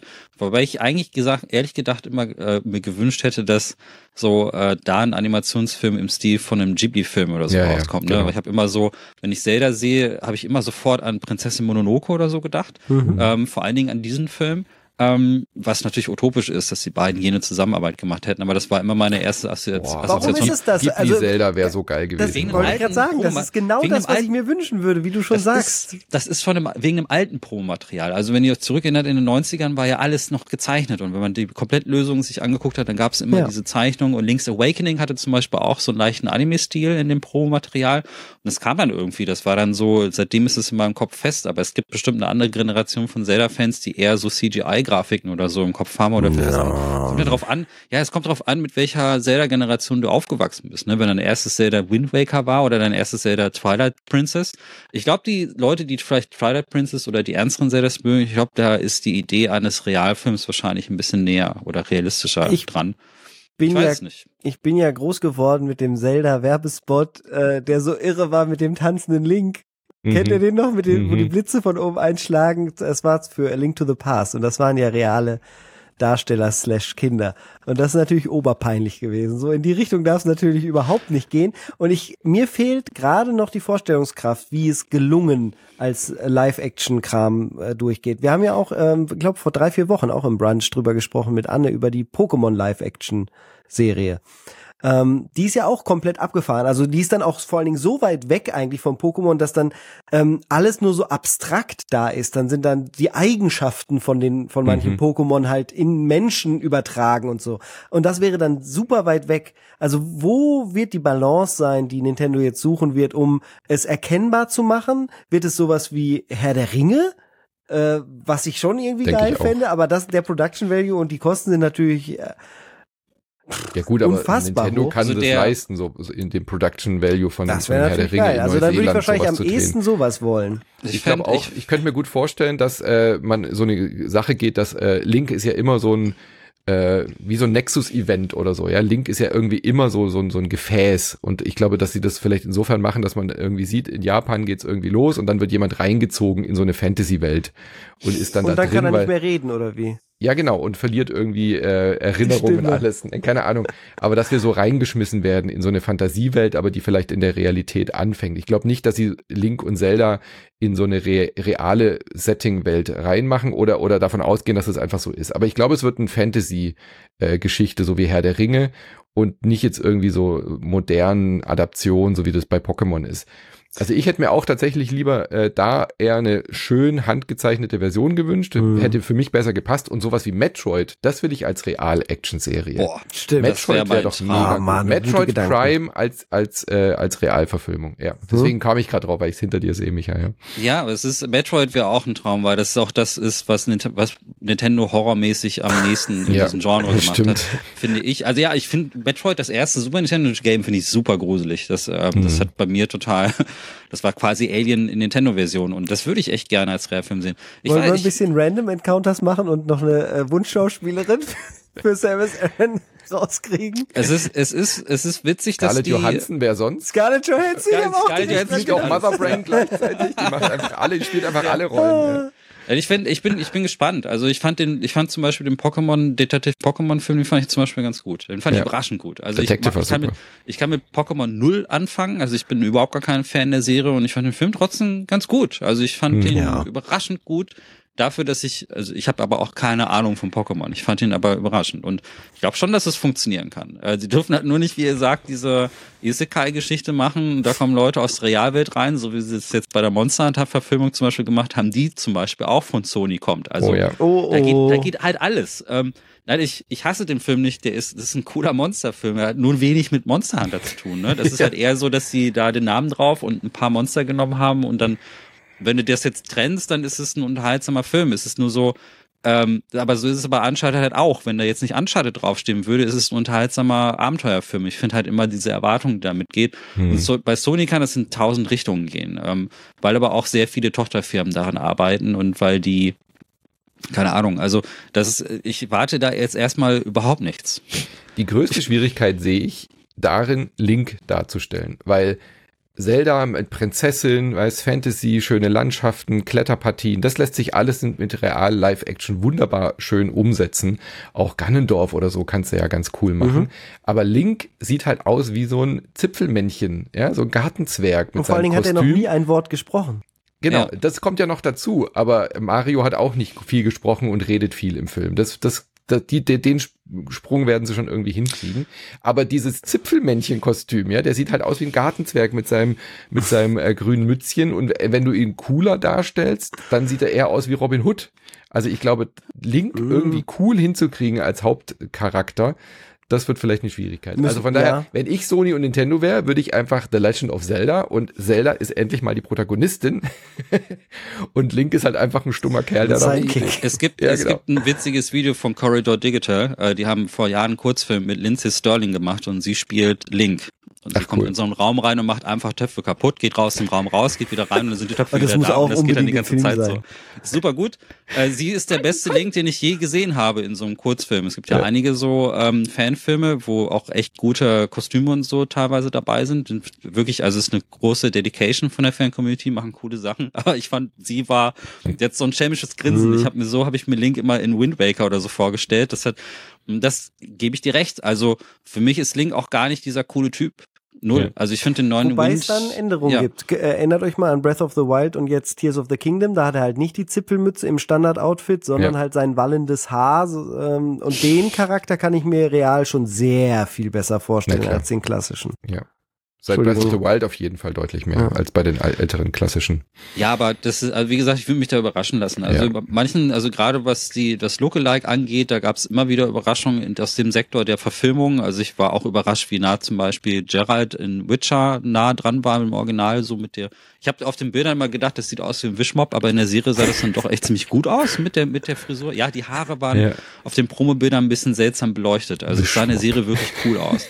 Und ja, und ich auch Promobilder, auch da vorsichtig, die sind immer anders beleuchtet ja, ja. als im Film. Wenn, dies, wenn die Farbkorrektur und das Tonmapping und alles andere da irgendwie noch drüber kommt, dann sehen die Sachen noch immer anders aus. Deswegen würde ich die Erwartung nicht ummachen. Und ich fand den, also ich finde den Mario-Film auch nett. Also der, der war auch sehr unterhaltsam und äh, ich muss auch sagen, dass sich insgesamt die Qualität der Spielverfilmung auch deutlich verbessert hat. Also mhm. vor allen Dingen seitdem Uwe Boll keine Filme macht, hat sich das signifikant verbessert. Ja. Und also ah, die Nähe ist nur nicht immer da. Das ist, habe ich halt mhm. bei Uncharted bemerkt. Uncharted war jetzt kein Kackfilm oder so. Es war ein netter Unterhalt, es war ein Ab netter Abenteuerfilm, hatte nur einfach wenig mit Uncharted zu tun. Und wenn sie diese Eröffnungssequenz mit dem Flugzeug nicht hätten, hätte ich da auch gesessen mhm. und gedacht, ja, keine Ahnung. Also das, ne, es ist austauschbar und das ist so ein bisschen, ich hoffe halt eben, dass Nintendo sich da die Zeit nimmt und da viel Zeit investiert, weil ich hatte bei Uncharted so ein bisschen das Gefühl, dass die Produktion sehr schnell vorangehen musste und man sehr viele Entscheidungen getroffen hat, ähm, die jetzt nicht so unbedingt diese Nähe zu diesem Franchise aufbauen. Und Ganz genau, das hat da ja. gefehlt. Also Uncharted ist einer der enttäuschendsten. Finde ich fast noch schlimmer als die Uwe Boll Sachen, weil ähm, da war halt wahnsinnig viel Geld da, da waren gute Schauspieler da, da war Talent da, das hätte man halt mhm. halt gut hinkriegen können. Die Uwe Boll Sachen waren ja inhaltlich fast zum Scheitern verurteilt aufgrund des Regisseurs und des mhm. Talents, was mitgemacht hat und des Budgets. Nur und, der Postelfilm äh, funktioniert, weil das Postel ist. Das, da war Uwe Boll genau die richtige Person, um diesen Film zu machen. Ja. Da Für mich am nächsten dran ja. vom Feeling ist ja immer noch der Silent Hill ja. Film. Der ist halt wahnsinnig nah dran an der an dem oh Spiel. Oh Gott, ah, da müssen wir irgendwann noch mal drüber reden. Ich wollte gerade sagen, das geht jetzt einen Schritt weiter. Das machen wir dann nächste Woche. Genau es geht jetzt einen Schritt weiter, aber das, der, der Avatar-Trailer, der jetzt rauskam, zeigt ja auch, dass man eine Zeichentrickserie wirklich beeindruckend äh, als Live-Action hinkriegt. Von daher mache ich mir mit Zelda jetzt auch tatsächlich weniger Gedanken. Viele Gedanken müssen sich wahrscheinlich die Leute beim Ubisoft hm. machen, die entlassen wurden, fast 100 an der Zahl. Äh, da wird neu strukturiert, gerade auch in den Assassin's Creed ähm, Studios. Ähm, von daher, ähm, ja, einfach mal wieder das Thema, es ist das beste und schlechteste, schlimmste ja. Videospieljahr aller Zeiten. Toll bei den Releases, schlimm für die Industrie. Wir haben jede Woche richtig viele Menschen, die ihren Job verlieren und sich was Neues suchen. Die werden zum großen Teil sicherlich auch wieder was finden, weil die Spieleindustrie ist die größte Entertainment-Industrie. Äh, also da werden gute Leute gebraucht. Fachkräftemangel gibt es da überall, aber es ist einfach irre, wie die Restrukturierung gerade ist. Ich glaube, sowas hatten wir noch nie. Und Manu, wir haben es vor der Folge schon gesagt, vielleicht gucken wir uns das dann nochmal einzeln separat an, anstatt ja. jetzt jede Woche abseits von dieser Headline, die ich äh, mhm. niemandem vorenthalten möchte. Ähm, Christian Schiffer hat auch gerade ein Special beim äh, BR ah, gemacht ja. zum besten und schlechtesten Spielejahr äh, aller Zeiten. Also das ist wirklich geballt. Da muss man auf jeden Fall nochmal äh, gesondert drüber reden, aber äh, liebe Grüße an alle bei Ubisoft, äh, dass alle gut unterkommen, ja. Genauso sentimental wird man sicherlich, wenn wir, wenn ich jetzt verkünde, dass ich verkünde, also die News muss ich du so lesen. Es nicht, nee, ich genau. verkündige genau. das nicht mehr. Ähm, ich bin schon Wein im weihnachtlichen äh, Modus. Ich rede von der Verkündigung. Habt ihr das mhm. mitgekriegt? ähm, ja, die GamePro Printausgabe wird eingestellt. Ähm, ich erinnere mich noch gut daran, wie sie gestartet ist damals. Äh, gestartet ja von Gunnar Lott als Chefredakteur. Damals, ich glaube 2004, also fast 20 Jahre hat's durchgehalten. Oder war es sogar 2001? Bin mir gar nicht so sicher. Muss ich, muss ich gleich nochmal gucken. Äh, was sind denn eure Erinnerungen an die GamePro? Habt ihr sie von Anfang an gerne gelesen? Äh, was waren so eure ersten Ausgaben? Äh, ich habe die was im Abo gehabt, euch? tatsächlich, als ich in Zivildienst war. Ähm, ich habe die zwei Jahre nach der Erstveröffentlichung habe ich die entdeckt. Das muss so 2003 äh, rum sein. Und ähm, ich war ein großer Fan von dem Testcheck auf Mhm. dem ähm, auf der Blu-ray. Ähm, die immer dabei lag. Es war ein DVD oder Blu-ray. Äh, stimmt gar nicht. Äh, DVD war es, sorry. Blu-ray kam ja später. ja.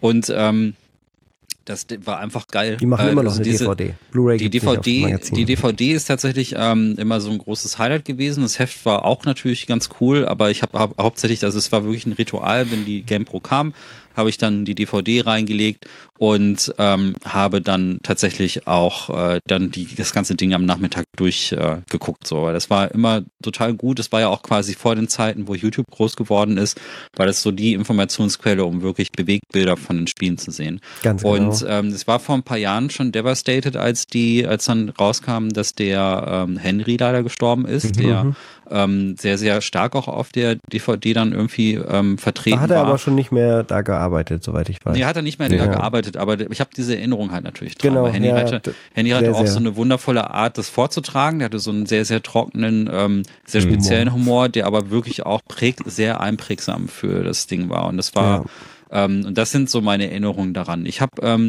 die GamePros, die Hefte habe ich heute nicht mehr. Ähm, ich habe nur noch so ein PDF-Archiv. Da kam irgendwann mal so ein Archiv raus, wo ein paar Ausgaben drin waren. Und ich habe aber zumindest noch die, die äh, DVDs, weil da habe ich so ein, wirklich so eine Tasche, so einen Umschlag, weil das habe ich in guter Erinnerung.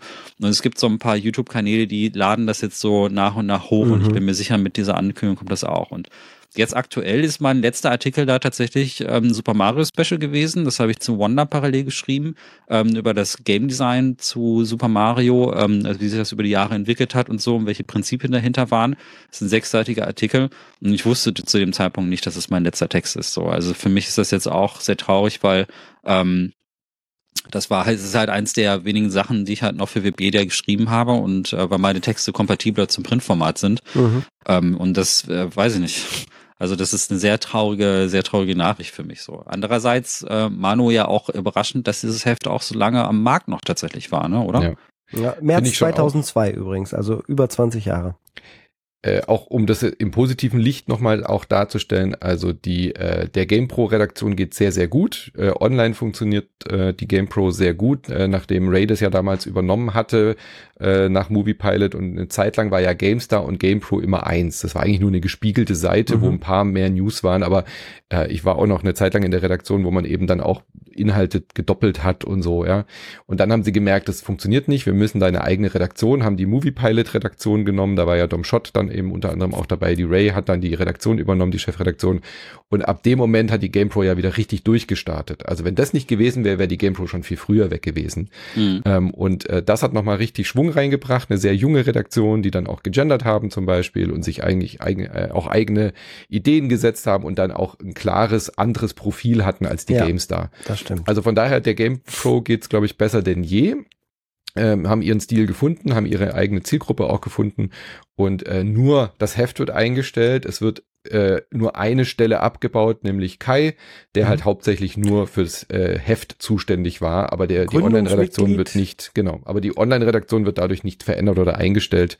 Das ist wirklich in Anführungszeichen nur das Heft, aber natürlich auch eine Ära, die da zu Ende geht. Mhm. Ich habe GamePro auch von der ersten Ausgabe an gelesen und ich war dann auch wirklich happy. Also zu der Zeit war ich ja noch in der Agentur und Podcast und Spieleredaktion war so ein bisschen nebenher. Und dann irgendwie äh, mich selbst in der GamePro dann auch zu lesen, natürlich auch in der GameStar, aber so wirklich mit dem Testbildchen und so, das war schon so ein kleiner Kindheitstraum, der dann in Erfüllung gegangen ist, Mhm. äh, selbst in diesem Heft zu sein, was man als Jugendlicher dann, gut, ich war schon erwachsen, aber dann so gelesen hat. Also liebe Grüße an die GamePro, ähm, an die Heftredaktion. Tut mir, tut mir trotzdem halt total leid halt wirklich für Kai. Weil Ja, der hat, der hat halt wirklich richtig hart ähm, bis ähm, zuletzt halt an diesem Heft gearbeitet. Ähm, das, äh, das ist also wirklich eigenverantwortlich redaktionell zusammengestellt, zusammen mit dem Layout-Team. Mhm. Und ähm, das ist sack viel Arbeit, so ein, so ein Heft äh, zum Ende des Monats irgendwie zusammenzustellen und das Ganze zu koordinieren.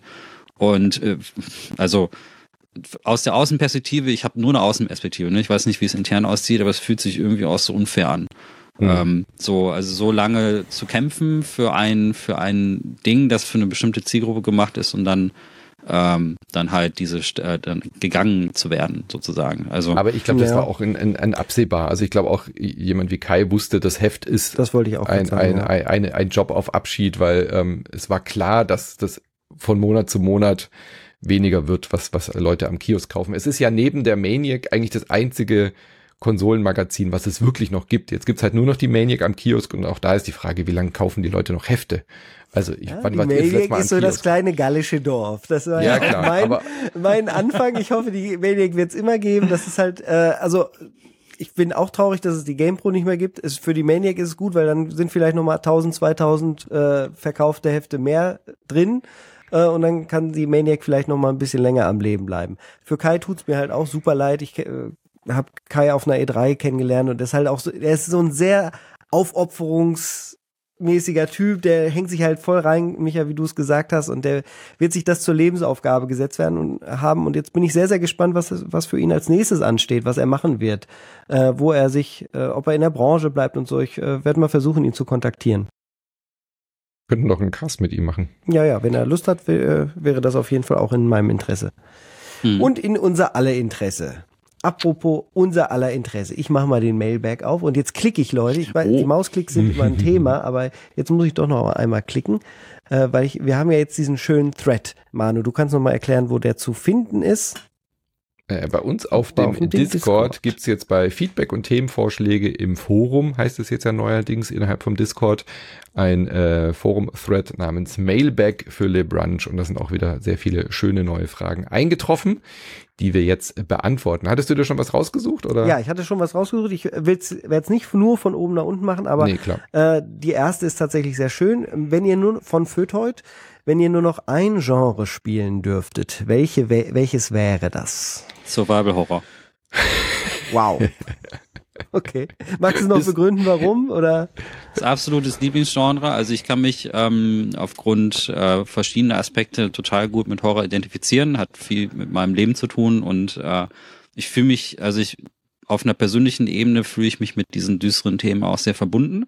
Ähm, ich mag die Ästhetik, ich mag die Themen, die da drin sind und so. Und ähm, ich kenne mich aber auch wahnsinnig gut in diesem Genre aus. Also es fühlt sich für mich auch wie so ein digitales Zuhause an. Also es ist, klingt merkwürdig bei Horror das sozusagen, aber es ist für mich so eine Komfortzone tatsächlich. Und und wenn man sehr ins Detail geht bei dem Genre, findet man immer wieder so kleine, schöne äh, Neuerungen und neue Ideen. Ich finde, es ist auch insgesamt ein sehr kreatives Genre, wenn man halt einmal über diese Mainstream-Sachen drüber gekommen sind. Gerade der Indie-Sektor ist total lebendig, was Horror betrifft. Und speziell Survival Horror war das für mich immer so diese goldene Mischung aus Action, Adventure und, Adven und ähm, so ein einer Geschichtenerzählung irgendwie ist, da passen für mich alles rein. Ähm, natürlich auch andere Horrorsachen, aber gerade Survival Horror, wenn es wirklich darum geht, ähm, eine Stimmung zu erzeugen. Holt mich am meisten ab. Ist Marvel Snap ein Genre? Trading Card Game. Nee, ich glaube, ich würde äh, Rundenstrategie sagen, auch wenig überraschend. Es war eins meiner Lieblingsgenres schon immer, äh, aber vielleicht auch Metroidvania. Aber ich glaube, wenn ich jetzt mich für eins entscheiden müsste, äh, würde ich tatsächlich die Runden, mhm. rundenbasierte Spiele nehmen, weil da sehr viel mehr Abwechslung drin ist. Also dann hast du ja von Civilization bis Yakuza 7 kannst du ja quasi äh, so tun oder eben auch ein Final Fantasy, was alles unter Rundentaktik oder Rundenstrategie mhm. noch fällt. Von daher wäre das, glaube ich, mein bevorzugtes Genre, XCOM und Co., Jagged Alliance und Co. Äh, ich glaube, da hätte ich genügend zu tun bis zum Lebensende mit und Baldur's allen Gate Runden. 3 fällt dann auch Beispiel. rein. Genau. Also ja, das wäre mein Genre. Rundenbasiert. Jetzt würden mhm. viele wahrscheinlich erwarten, dass ich Rennspiele Racing, sage. Ja. Aber ähm, das wäre mir dann zu. Was, was bei, dir ist, bei dir ist es Hentai Match 3. Ja, Hentai Match 3, genau. Dann genau habe ich immer, immer genug zu tun. Äh, jeden Tag ein Release mindestens. Ja. wow. Äh, ähm, nee, ich nehme nicht die Rennspiele, obwohl ich da natürlich äh, die, what fuck? Die Hentai-Rennspiele. ähm, ich meine, ich würde, würde taktisch klug äh, die MMO-RPGs wählen, also sowas What? wie World of Warcraft. Äh, weil dann habe ich die so den sozialen Aspekt, der mir doch mhm. immer sehr, sehr wichtig ist, abgedeckt. Und in WoW kann man zum Beispiel Plants vs. Zombies spielen. Das heißt, in WoW sind ja auch noch mal jede Menge Spiele drin. Man kann Cheater. auch da Man kann auch da Rennspiele irgendwie umsetzen. Und so habe ich dann über meine Genrewahl doch wieder alle Genres irgendwie Mhm. drin. Und wenn das dann nicht erlaubt wäre, würde ich Rennspiele nehmen. Aber klar, MMO bietet sich tatsächlich an, weil die sind halt endlos. Das Mhm. wird nicht so schnell langweilig. Hast immer was zu tun. Kannst ja vom Craften bis über Häuser bauen oder doch dann irgendwelche Raids machen. Ja, ne- keine schlechte Wahl. Du bist ein Cleverle. Ein Käpsele, wie man hier sagt. Ein Wenn er Käpsele. klug wäre, hätte er Yakuza genommen. Ne? Da sind ja auch äh, viele kleine Arcade-Spiele drin. Das stimmt. Da sind auch Ja. jede Menge Minigames drin. So, und Mhm. eine Frage nehmen wir noch dazu von Carter 17. Welche ist die schönste Konsole aller Die Zeiten? schönste. Die PS5, schönste. obviously.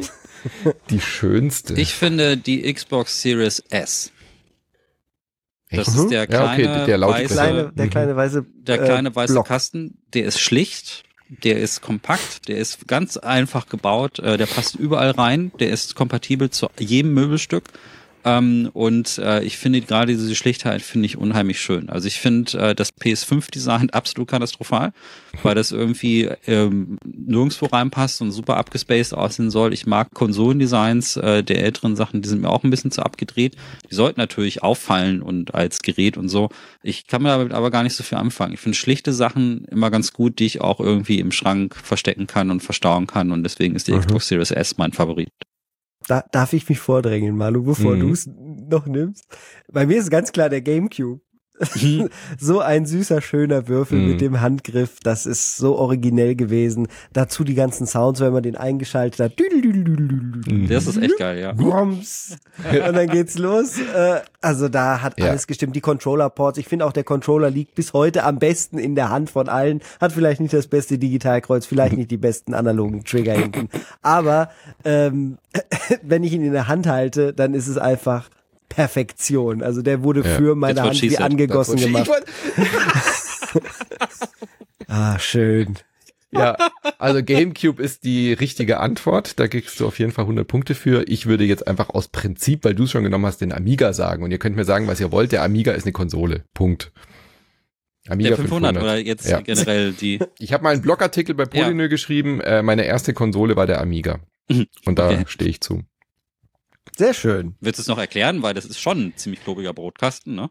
Ja, nee, also einfach, äh, wenn ich ihn anschaue, sehe ich einfach Liebe. So, Ja, weißt du? das deswegen stimmt. ist es für mich die, die schönste Konsole, ja. Aber ich würde mich dem GameCube anschließen, weil es einfach wirklich ein zeitloses Design ist. Ja. Alles andere, was man jetzt sagen würde, das NES ist schön, das ist halt, naja, es ist halt Nee. ein, so ein eckiges Ja, Ding Broadcast, oder so. ja. Der, der Super Famicom hat nur halt noch ein schönes Design, finde ich, also Mhm. von den Farbgebungen. Aber ähm, äh, rein aus design-ästhetischen Gründen N64, äh, ähm, GameCube, definitiv. Das, die, die Dreamcast fand ich noch schön, als sie rauskam, aber die ist nicht Mhm. gut gealtert und vor allen Dingen ist Nee. meine vergilbt wie Hulle. Das macht mich echt traurig. Naja. ähm, was nicht vergilbt, sind unsere Podcasts. Nächste Woche haben wir wieder äh, Themen, nämlich unter anderem Michas detaillierte Episode zu, zu wie hochscrollen. weil ich The man who erased his name like a The dragon. man who erased his name. Und du bist äh, mit Rennspielen und unterwegs, ich oder? bin bei äh, WRC. Da werde ich noch den geeigneten Gast Oh, finden cool. und dann über WRC, EA Ja. Sports. WRC sprechen. Ja, ich mag Rallye-Spiele total gerne. Ja, dann ich installierst dir doch riesen, und- eine Riesensammlung an Rallye-Spielen, auch die ganz alten von PlayStation 1 und so. Äh, Ich habe, äh, das ist meine geheime Liebe. Und äh, bin total gespannt, was du zu WRC sagst. Da habe ich noch gar Mhm. nichts drüber Wie gelesen wär's, oder wenn du selber spielst mit Gamepad und mit mir castest? Hätte voll Bock. Äh, Ich weiß nicht, ähm, können wir vielleicht auch mal machen. Also das ist, ähm, ich habe auf jeden Fall, äh, das ist ja der Nachfolger zu Dirt Rally quasi, 2.0. ne? Mhm. Das ist quasi Dirt Rally 3, oder? Also wirklich, halt. nein. Ist es denn ja eher Simulation, nein. ist es denn Simulation oder ist es eher Es Arcade? ist immer noch Simcade, genau. Das Simcade, also und der halt der Mitte, große genau. Unreal Engine, äh, der Engine-Wechsel ist natürlich sehr, sehr Mhm. einschneidend. Plus die Lizenz hat halt auch große äh, Veränderungen mitgebracht, äh, gebracht, die man vielleicht so nicht erwartet hätte für einen Dirt. Aber dazu dann mehr im Premium-Cast. Genau. Und Den ich kann gibt's noch sagen, was ich vorbereite. Nicht einfach so wie Star Trek Infinite. Ja. Ja? Ich wollte nur sagen, ich spiele gerade sehr viele Sachen, die, äh, die ähm, noch NDA haben, also äh, ein paar Sachen, Ja. die exklusiv jetzt für VR rauskommen.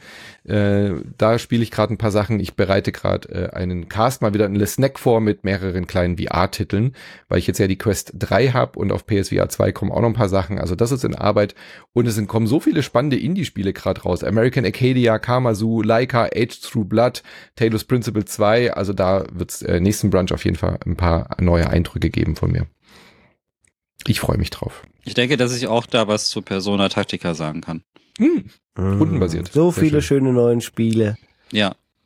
Und äh, vielleicht auch äh, zu den Stanislav Lem-Spiel, da freue ich mich total drauf. Ich weiß nicht, ob ich bis dahin das schon gesehen habe, aber das könnte, da rede ich ja schon seit Wochen drüber. Ich glaube, das ist einer, der Invincible, ist einer meiner, einer Mhm. heiß erwartesten Titel dieses Jahr.